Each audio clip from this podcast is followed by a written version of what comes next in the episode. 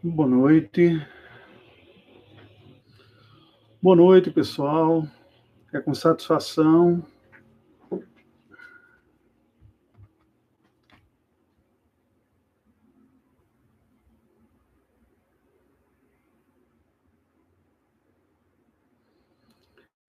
Boa noite, pessoal. Boa noite, você que está começando a acessar aí. É com satisfação que vamos recebendo daqueles que começam a se conectar. Em instantes, em um minutinho, nós devemos dar início à live, a nossa transmissão ao vivo de mais um momento nosso. Qual é a circunstância? Eu gostaria de explicar. Todo primeiro sábado do mês, a mocidade da primeira igreja presbiteriana de Belo Horizonte, neste ano, se programou para realizar um culto jovem. Como nós estamos privados de, da realização do culto, nós decidimos então, em todas as ocasiões que haviam essas programações, apesar de não poder fazermos a, o, o culto público, mas decidimos oferecer a instrução bíblica. E é isso que nós estamos fazendo. Este primeiro sábado, o sábado em que estaríamos reunidos para realizar o nosso culto jovem. Nesta ocasião, então, teremos uma ministração da palavra do Senhor. Me permita só ajustar aqui enquanto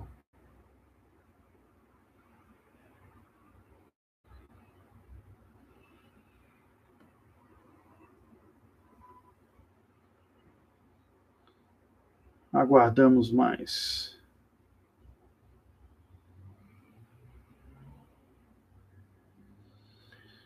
Ok.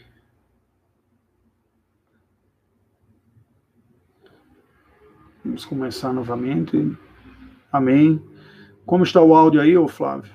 Está ouvindo bem? Está bom?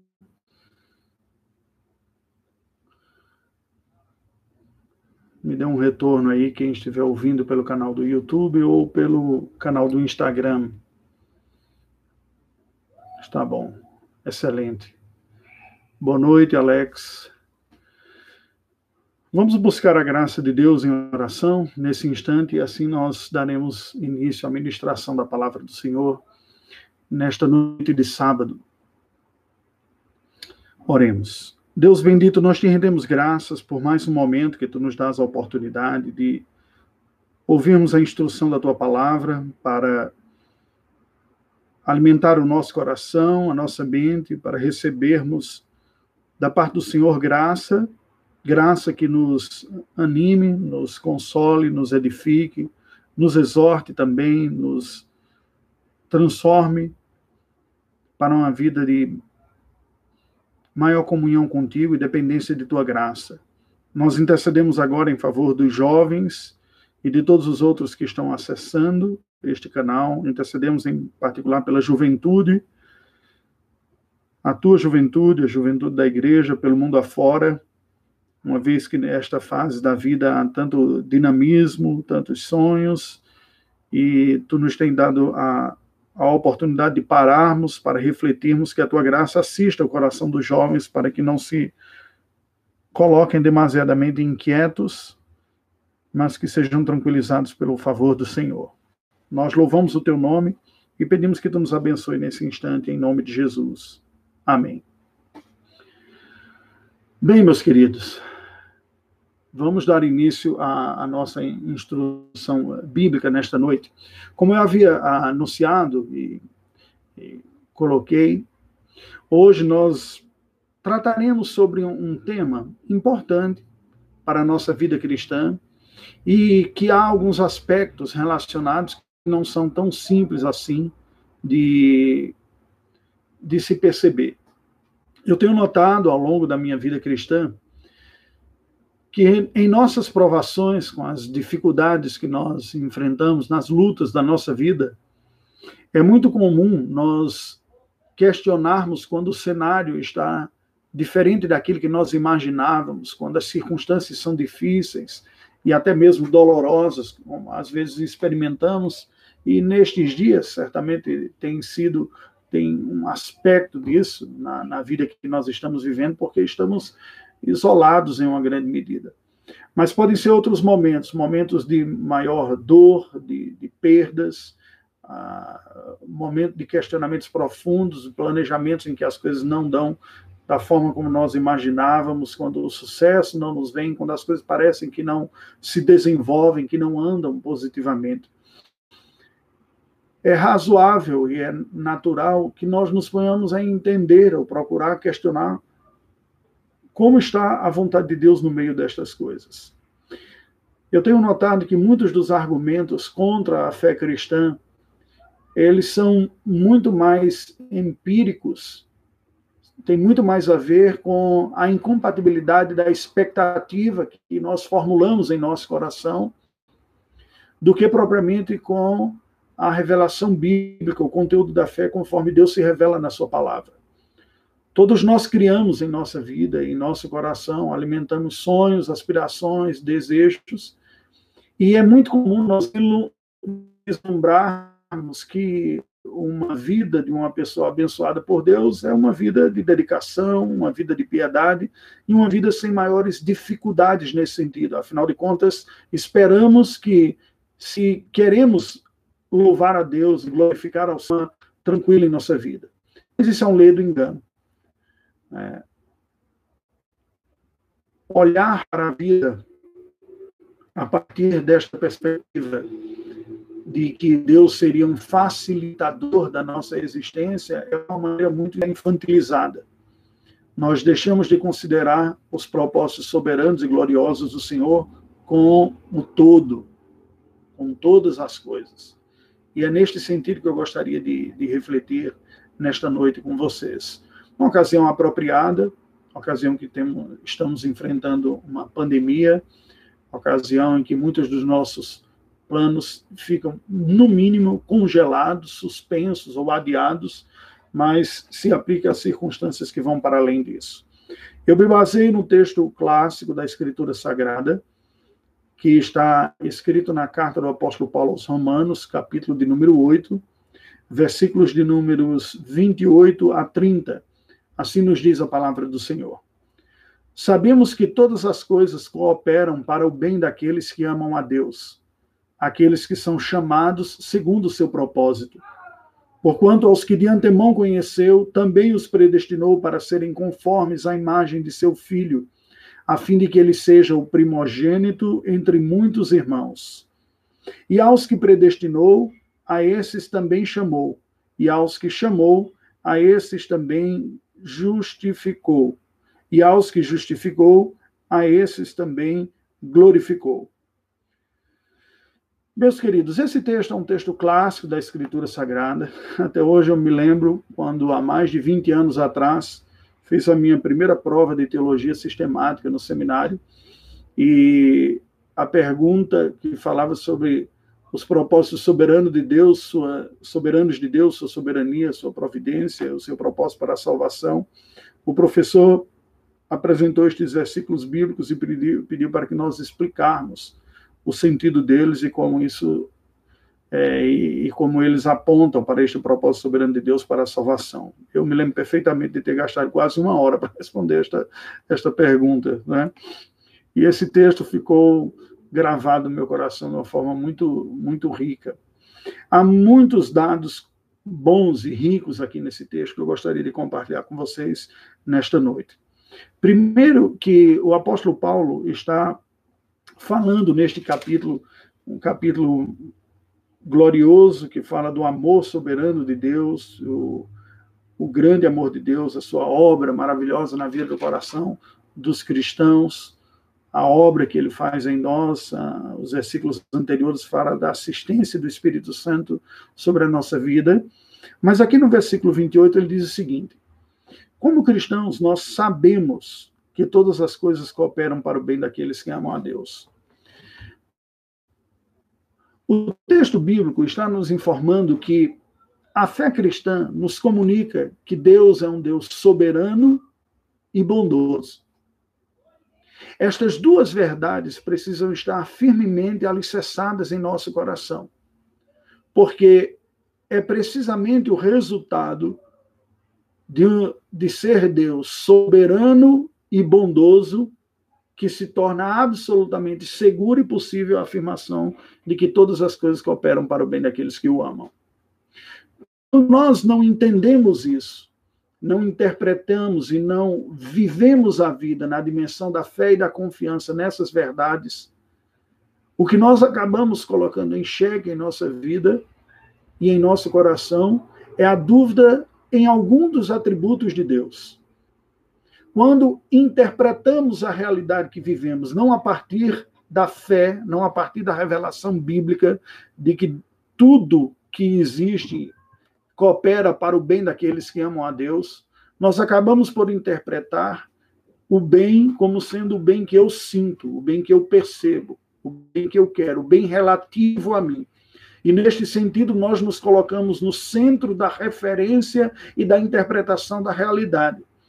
Quando, na verdade, Deus é o soberano centro e controlador de todas as coisas, o grande intérprete e o atribuidor de significado e de sentido, com quem nós devemos aprender e olhar para entender devidamente a situação. Na prática, o que é que isso ocorre? Sentimos dores, sentimos dificuldades.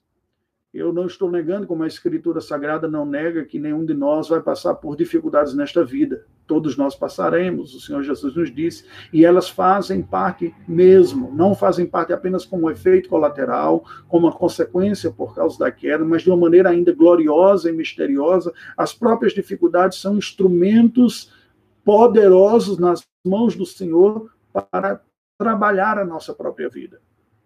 Agora, nós não percebemos assim porque nós não gostamos de dor. Especialmente à medida que o tempo vem passando e a civilização ocidental tem desenvolvido uma série de recursos que facilitam a vida, o que não é ruim.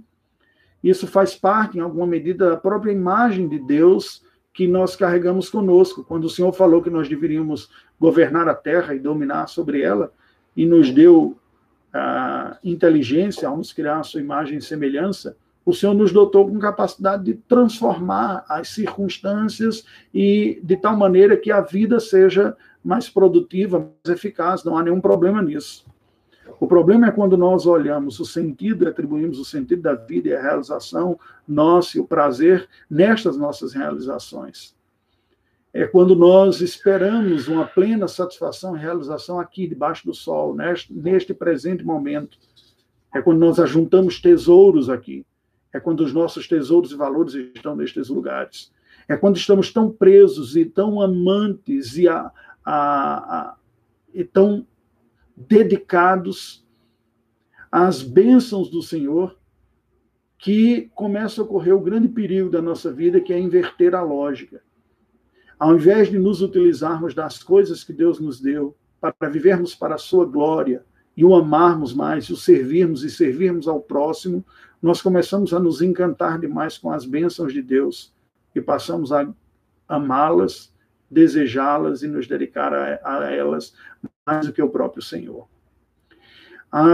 Os males que nós enfrentamos em nossa vida são lembranças da graça soberana de Deus de que a nossa existência não está determinada a encontrar o pleno sentido aqui no presente momento.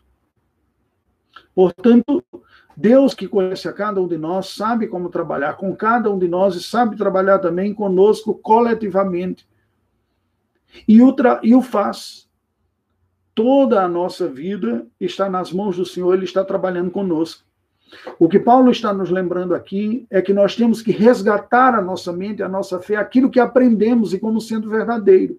Sabemos que todas as coisas cooperam para o bem daqueles que amam a Deus. Eu já falei algumas vezes na, na igreja que este versículo, juntamente com o versículo de Tiago, quando diz ah, alegrai-vos, eh, estejam contentes por passar por provações, sabendo que a provação produzirá bons frutos em vossa vida, né? eram textos que eu lia na Escritura Sagrada e que reconhecia ser palavra de Deus, porque lá está, e eu creio que a Escritura é a palavra de Deus, mas, por outro lado, não conseguia entender como isso era verdade. Como é possível alguém dizer, meus irmãos, tendo por motivo de toda alegria o passares por várias provações?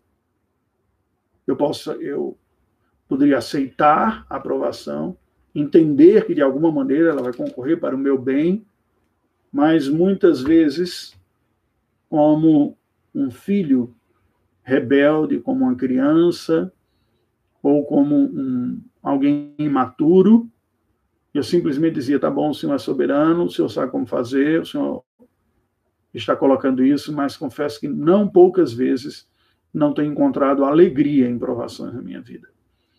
Por quê? Por incredulidade. Não há outra resposta. Uma palavra direta é incredulidade. Porque nós formulamos quadros mentais em que depositamos as expectativas de realização, de satisfação, porque amamos coisas e circunstâncias na vida mais do que o Senhor, e no fundo acabamos para duvidar do Senhor, de um dos seus dois atributos, que aqui estão diretamente implicados. Ou duvidamos do seu poder de executar o bem, de nos livrar da situação, de querer o nosso bem, como se Deus fosse impotente e estivesse limitado, dependente de circunstâncias para operar o bem na nossa vida. Ou, não menos grave, talvez até pior, duvidamos da sua bondade. Reconhecemos que Deus é soberano, mas sentimos que se ainda há dor e dificuldade em nossa vida, deve ser porque ele não me ama tanto assim, ou não está tão preocupado comigo, está mais indiferente, ou fazendo alguma coisa mais importante. Vejam que tanto um aspecto quanto o outro, quando olhamos para a nossa vida e não conseguimos ver um bom propósito do Senhor e questionamos aquilo, de que maneira isso realmente pode cooperar para o meu bem, nós estamos expressando uma incredulidade que espiritualmente é muito danosa ao nosso coração. Quando este sentimento é abrigado no coração, sem a devida confissão e o pedido de auxílio e socorro da parte do Senhor, nós corremos o risco e a tentação de abrigarmos amargura em nosso coração, em ressentimento contra o, contra o próprio Deus. Dependendo da sua teologia, você pode caminhar a, mais para um lado, para negar um aspecto, ou mais para o outro.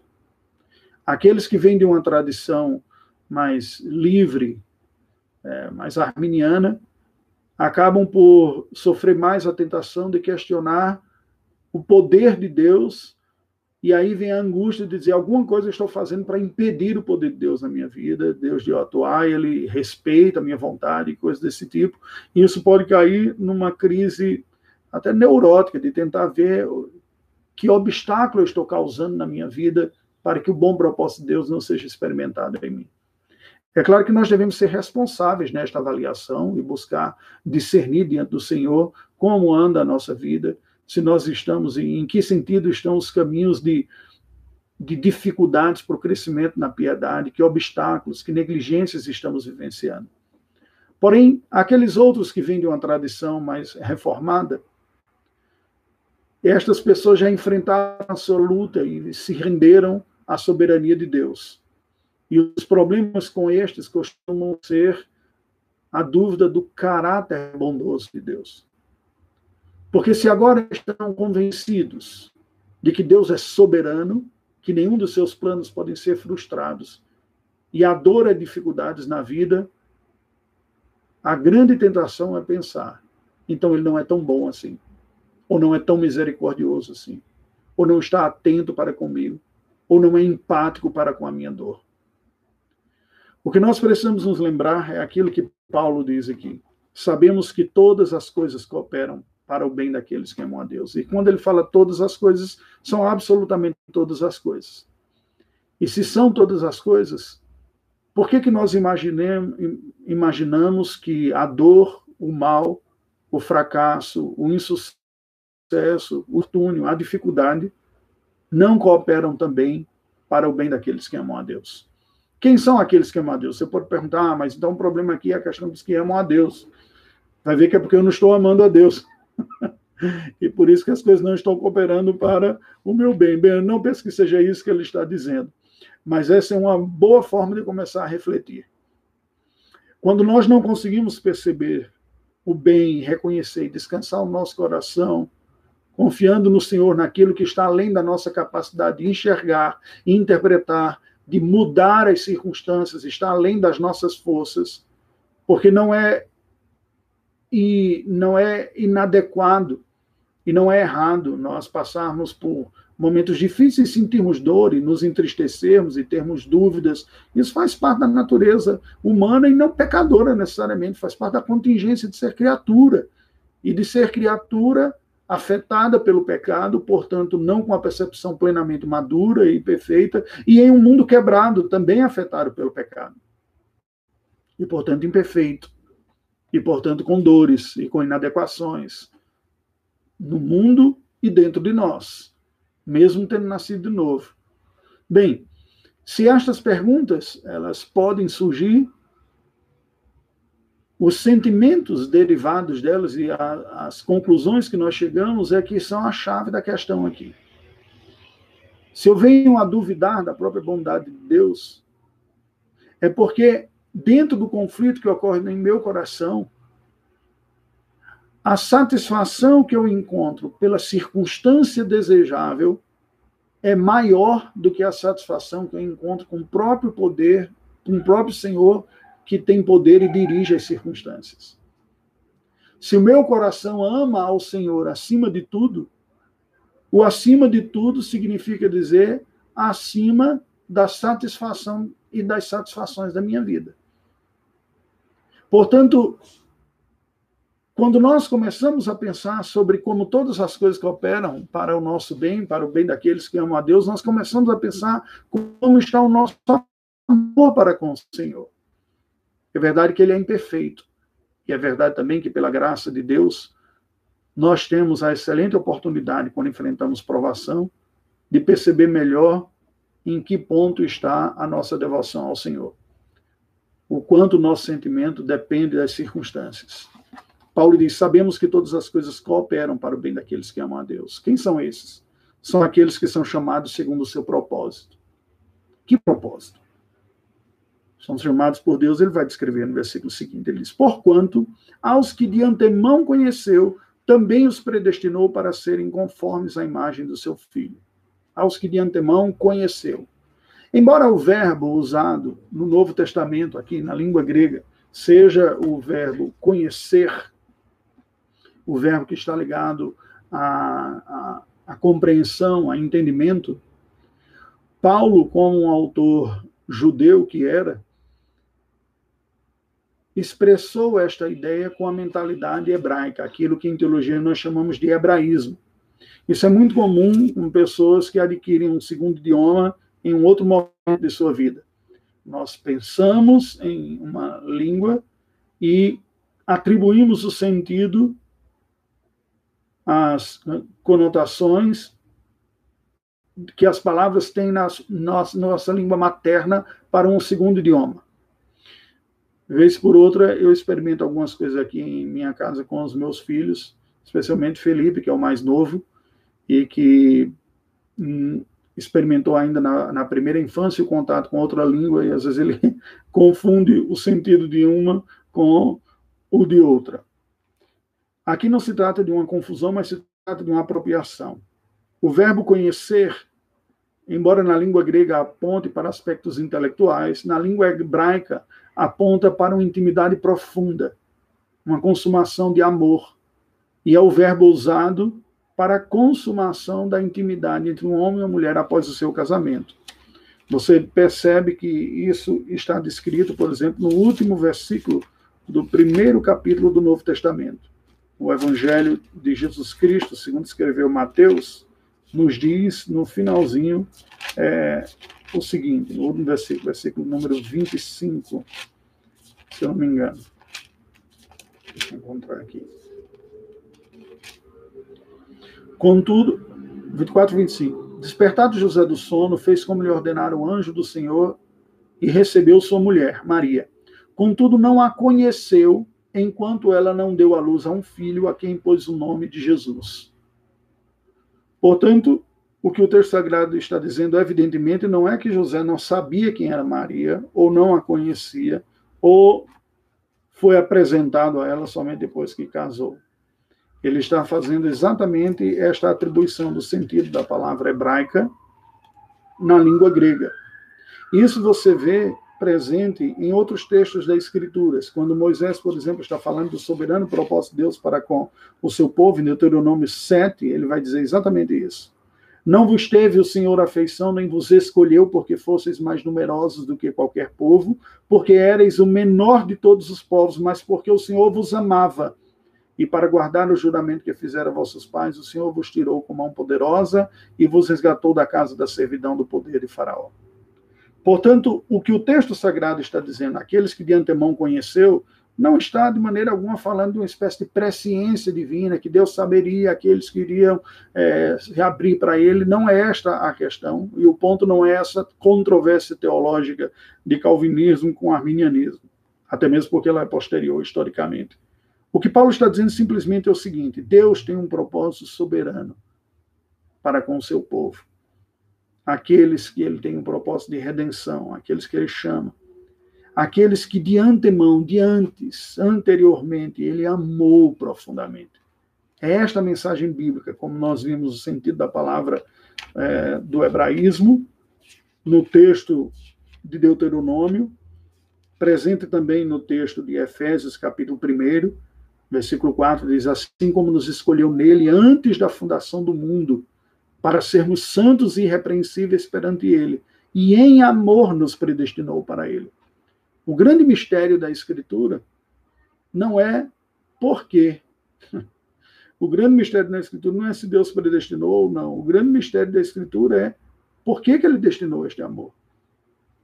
O motivo da predestinação não é a, o arbítrio livre de Deus de predestinar quem quiser. Isso é um direito nato por ser Deus e ser livre. O grande ponto misterioso e assustador é porque Deus decidiu amar pecadores, ao ponto de escolhê-los e escolher a estes para a salvação. Ora, se nós fomos escolhidos desde a eternidade passada, de antemão, para sermos do Senhor, é isso que ele está dizendo. Os que de antemão conheceu, ou seja, amou com intimidade profunda e redentora, ele diz a estes também predestinou aqueles que ele amou antes da fundação do mundo. Pecadores antes mesmo de, antes mesmo de existirem, antes mesmo de existir qualquer coisa. Deus amou pecadores e amou para salvá-los e estabeleceu um propósito soberano de tê-los junto a si.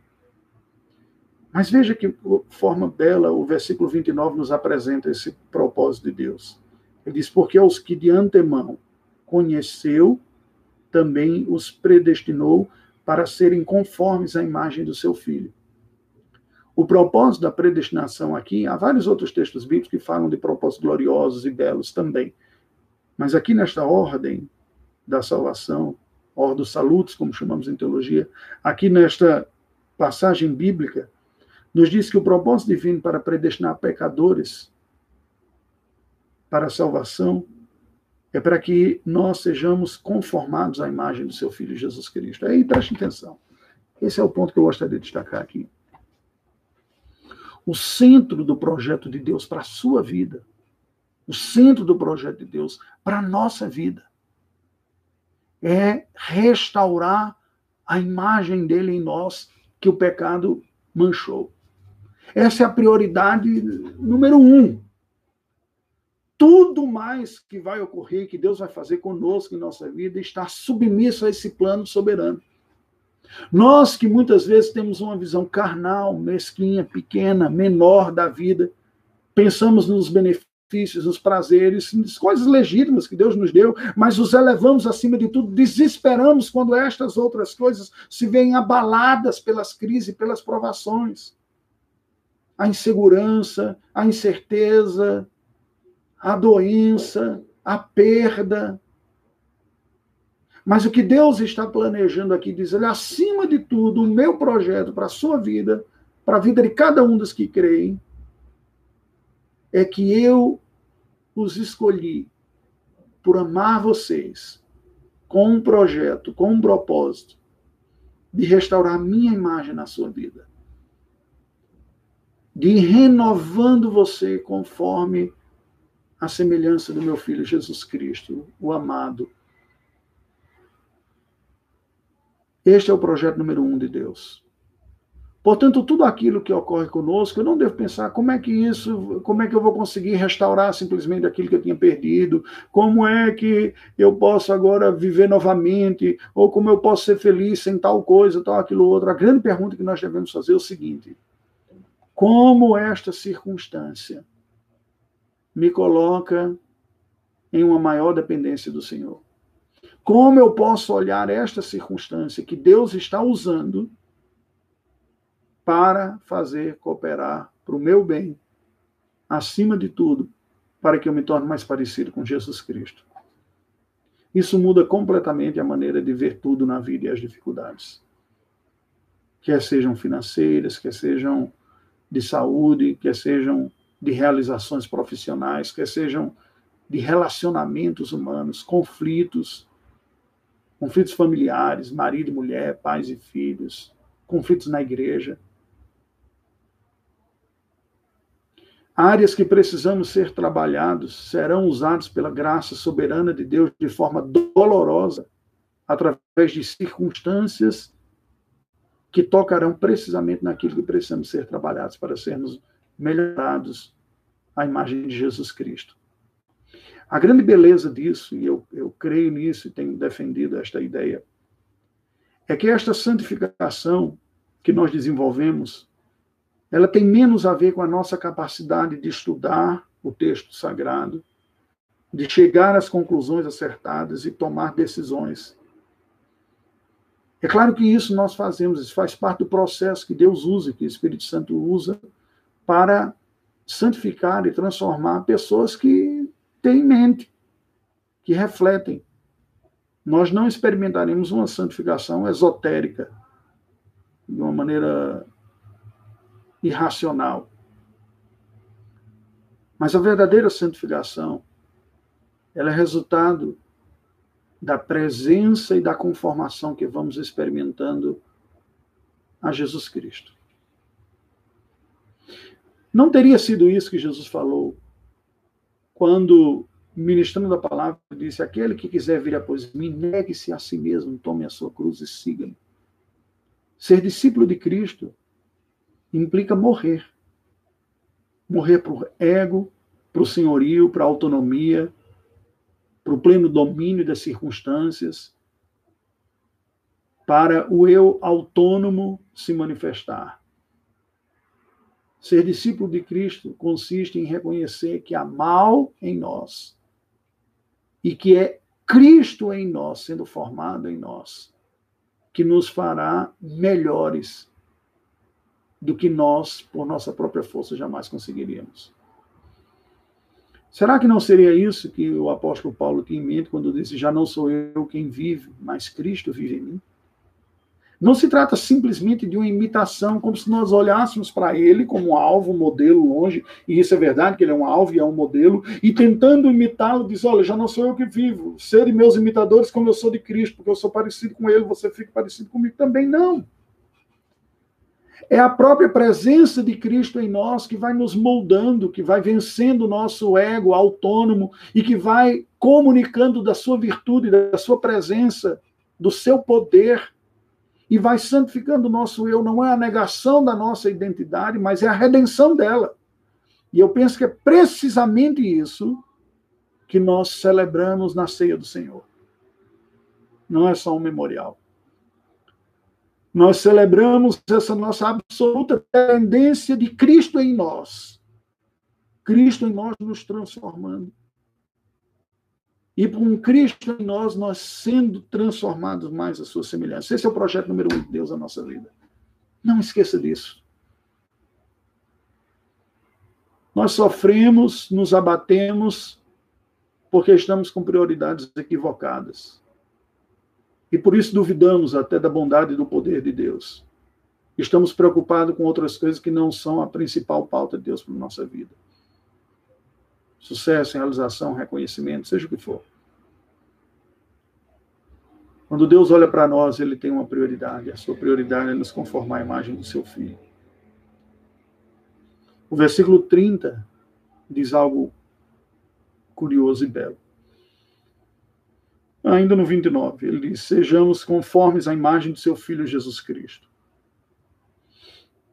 Que nada mais é do que a restauração da imagem de Deus em Jesus Cristo, através dele, da sua presença em nós. Ele é a própria encarnação da imagem de Deus perfeita, do homem perfeito. Ele é o segundo Adão, diferente do primeiro que ele não pecou. Ele é aquele que, quando foi batizado, e também no Monte da Transfiguração, e quando estava para entregar a sua alma, o Pai encontrou sempre e externou, audivelmente, não percebido por todos, mas por alguns, este é o meu filho amado em quem eu tenho prazer. Como que Deus pode dizer isso sobre mim e sobre você? Como? Evidentemente, por mais santo que sejamos, não será pela nossa performance absoluta, mas é em Cristo. É em Cristo. Nós somos aceitos no amado, como diz Paulo em Colossenses. Em Cristo, nós não apenas encontraremos mais prazer em Deus e seremos conformados, como em Cristo também, nós somos prazerosamente aceitos pelo Senhor, plenamente purificados, mas sendo trabalhados, conforme esta imagem que está sendo moldada. E moldada como uma peça de mármore é talhada pelo escultor, dolorosamente, porque há resistências profundas em nós. Mas a obra final é gloriosa. Não há Davi e Michelangelo que tem esta esperança.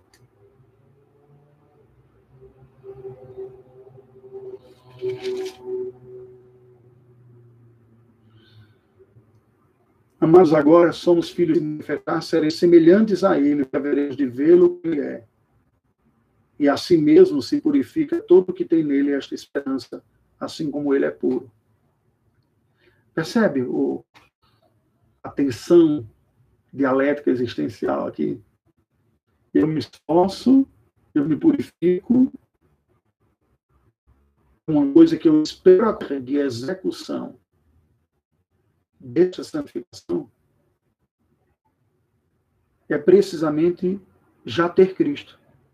É essa esperança de que um dia eu serei, um dia eu serei semelhante a Cristo. E assim mesmo se purifica quem tem essa esperança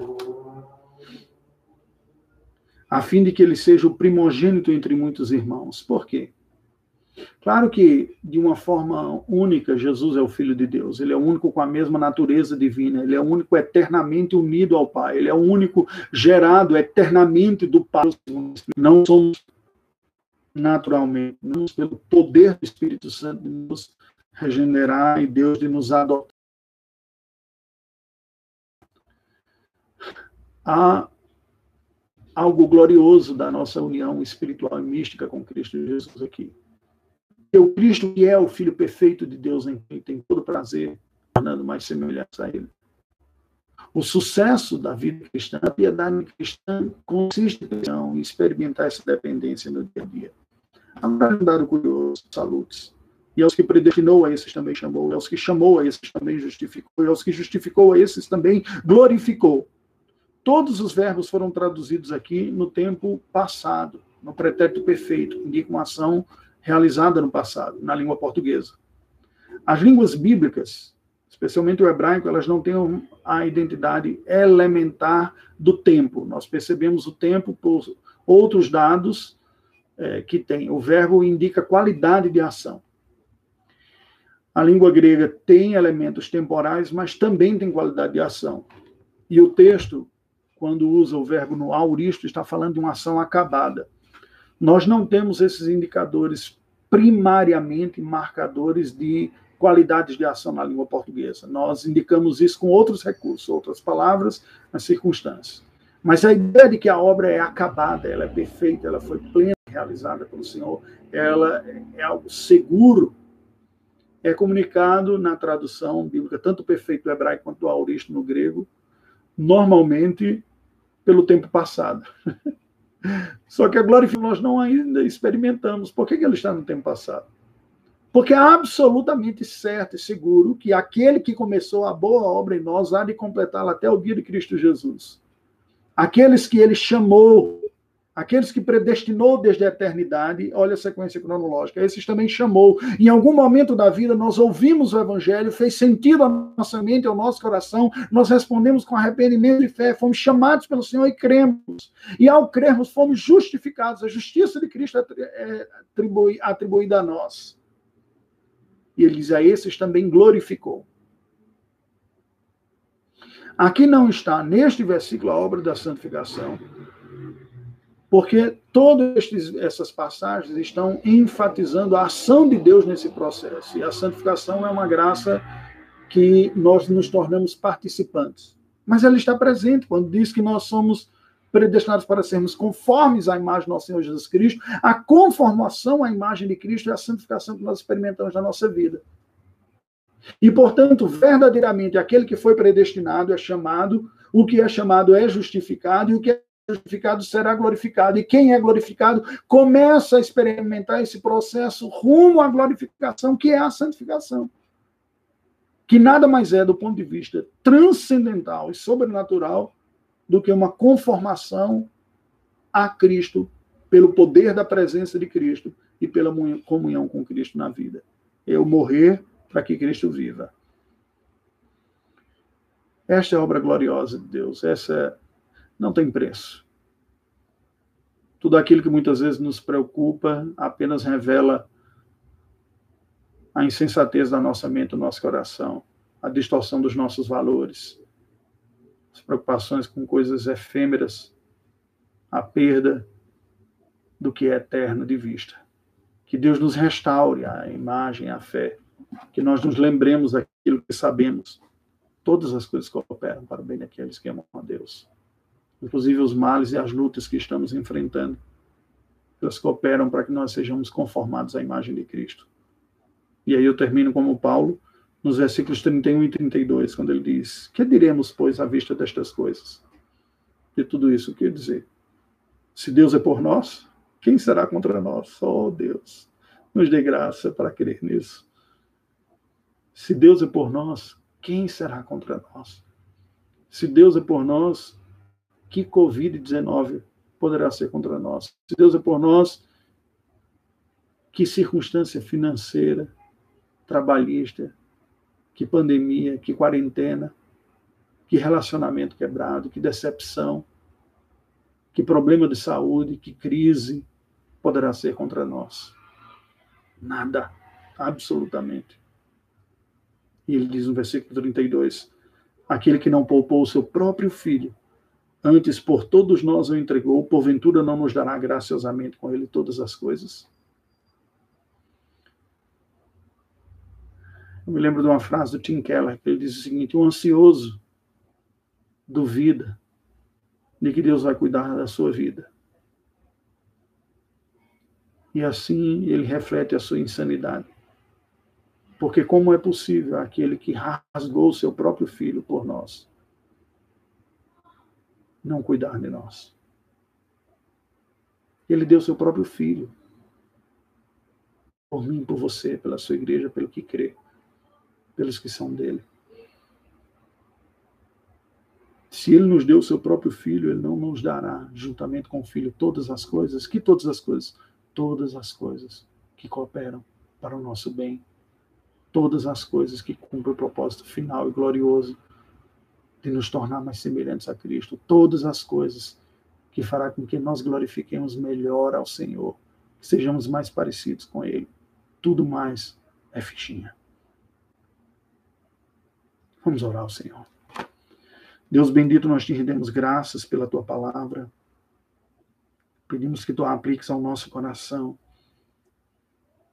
Pedimos que tu nos corrijas a percepção da vida, da realidade, das circunstâncias. Que pelo poder do teu Espírito e da tua palavra nós redimensionemos os valores em nossa vida e aquilo que governa o nosso coração, para que seja o Senhor e o prazer do Senhor. Abençoe aqueles que estão a ouvir esta mensagem. Dá-nos uma boa noite. Prepara-nos para o dia de amanhã, o domingo, ajuda-nos a guardá-lo, ainda que em quarentena, de uma forma apropriada. Abençoe os canais que a tua igreja tem disponibilizado para comunicar a tua palavra às ovelhas e ao mundo nestes dias. Fortalece-nos, Senhor Deus, e ajuda-nos a cultivar os tesouros eternos. Oramos em nome de Jesus. Amém. Foi um prazer esse tempo com vocês. Eu gostaria de lembrar que amanhã pela manhã, às 9 horas, eu estarei produzindo uma outra transmissão ao vivo, por ocasião do que seria a Escola Dominical, uma palestra de cunho teológico. Estamos refletindo sobre os símbolos de fé da igreja e tratando sobre a graça do arrependimento nesses dias. Né? Como nós temos experimentado, foi o tema principal das 95 teses de Martinho Lutero. E você poderá acompanhar pelo meu canal no YouTube. Às 10h20, 19 horas, no canal da Primeira Igreja Presbiteriana de Belo Horizonte no YouTube, você ouve, ouvirá a transmissão dos sermões dominicais, matutino e vespertino, reciprocamente, respectivamente. Nós recomendamos que você Prepare o seu coração antes, com um momento devocional, com oração, cânticos, sozinho, se você não tem ninguém para lhe acompanhar, com a família, se for possível. E, portanto, faça essa preparação do seu próprio coração e acesse o canal na hora da ministração bíblica. No boletim da igreja desta semana, saiu um artigo que eu escrevi precisamente sobre estas práticas devocionais. Como fica o nosso culto e a nossa adoração nos dias de quarentena. Então, fica a dica aqui. Deus abençoe. Foi um prazer estarmos juntos.